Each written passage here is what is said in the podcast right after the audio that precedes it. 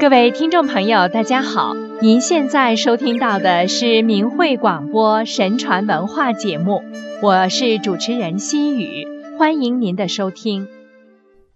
古语云：“民以食为天。”又说：“救人一命胜造七级浮屠，为官一任造福一方。”这些都是历代官员和百姓深谙的道理。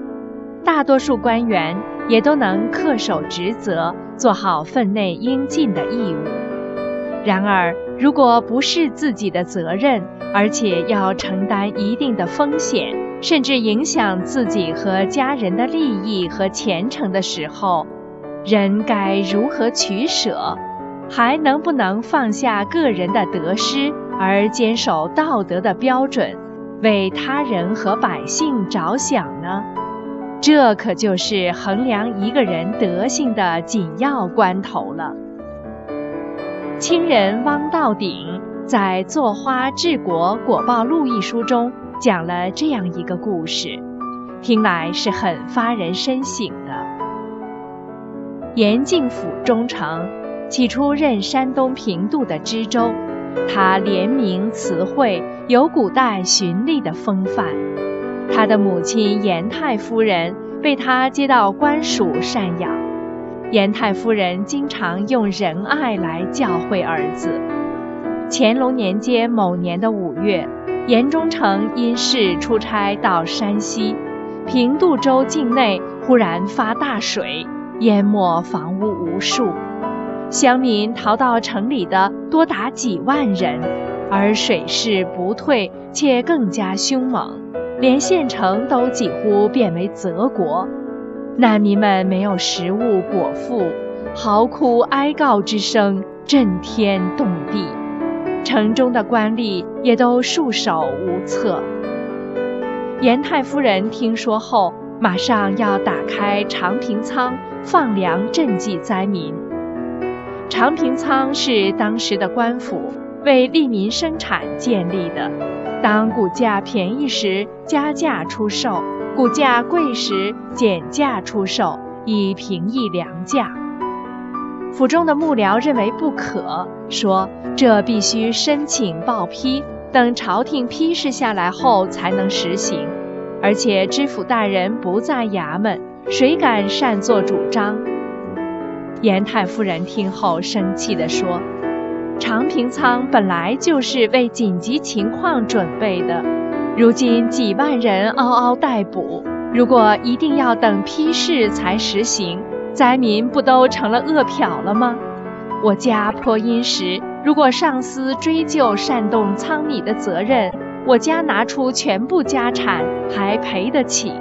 你们倘若顾虑我儿子回来有异议，我老身一人承担。与各位无关。严太夫人把下属各部官吏邀请前来，亲自出面说明。官员们都吐舌，不敢作声。严太夫人怒道：“你们不用怕被连累，果真有事，我会叫我儿子独自担当责任。你们只要为老身做好调查、监督发放就行了。”官员们不得已遵命行事，一时灾民欢声雷动，都庆幸重获生机。城中的富绅们被严太夫人的德性所感动，也纷纷捐献米谷来弥补官粮的不足。七天后，洪水才退去，官粮此时已经告罄。严忠诚在山西得到消息，急忙快马赶回。到衙门后，府中幕僚等人报告了开仓放粮的事。严忠诚笑着说：“我母亲做得极其恰当，请你们尽快为我起草报告，据实禀告上司。我立即派人回我原籍，变卖家产，以便赔补。各位就不必担心了。”等报告到了省府，巡抚吓得胆战心惊，连忙以煽动仓谷罪名，连夜拟好奏章，派专人兼程飞报入京，弹劾忠诚严敬府。乾隆皇帝阅后，对严敬府大为嘉许，朱笔批示给巡抚：“你是封疆大吏，有如此贤母良吏，你不保举，反而弹劾吗？”又降旨下令，严太夫人赈济灾民所动官粮，准予作为正项开销，不用赔补。严忠诚感激皇恩，从此更加努力为善。到乾隆皇帝东巡时，严忠诚那时已经调任济南知府。乾隆召见时，还仔细询问之前严太夫人开仓放粮的事，特赐严太夫人牌匾，以示宠遇。随后，严忠诚屡次承蒙乾隆帝提拔。官至贵州巡抚，他儿子严简由布曹主事升至直隶总督，他孙子严伯涛由翰林升至福建总督，他侄孙严以玉由内阁中书出任东总和，其余子孙或者在京城任翰林部曹，或者在外地任监司郡守的数不胜数。这都是严太夫人积善所得到的福报啊！当灾难来临的时候，作为一个老夫人，严太夫人没有任何责任和义务去做官员应该做的事情。儿子出差在外，也没有什么救灾不利的责任。然而，老夫人想到的不是个人如果擅自开仓放粮可能要承担的后果。而是考虑到城里百姓的生命安危和疾苦，并且做好准备，为可能承担的责任献出自己的全部家产，能够达到如此这般舍弃小我、解救更多百姓的高尚境界，以及这份胆识和担当，是连当时其他很多官员都无法做到的。这就是中国传统文化中重德向善的具体表现。可想而知，如此贤明的母亲教育出来的子女，怎么会不是顶天立地的道德高尚的人呢？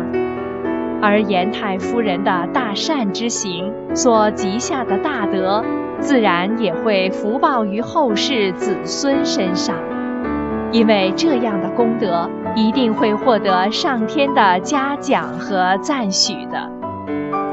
今天的中国人道德底线日益下滑，在中共党文化的多年毒害下，不仅不信神，不明白神对人的告诫和警示，反而会把严太夫人这样的善行认为是傻。那些中共的各级官员们。把个人利益和个人的乌纱帽看成是头等重要的大事，不仅不可以损失一点，还要想方设法，甚至不择手段地攫取。如今还能有几个官员心里想着百姓的利益和百姓的安危？其实，为官一任不能造福百姓，就是在失职和失德。眼前的利益昙花一现。而恶报于身的时候，将痛悔无尽。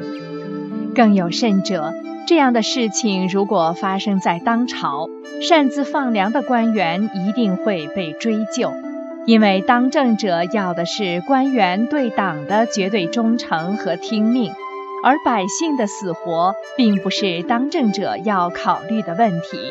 否则，又如何会发生六十年代初人为制造的大饥荒，饿死几千万人的人间惨剧呢？甚至当饥荒发生了，还严禁开仓放粮，严禁农民逃荒，硬是把百姓往死路上逼。跟随这样的当权者，最终的结果又会是如何呢？各级的官员。还真是要深思一番呢。也许尽快退出邪党，不再与之为伍，才是当下最明智的选择。好了，今天的节目就为您播送到这里，心语感谢各位的收听，我们下次时间再会。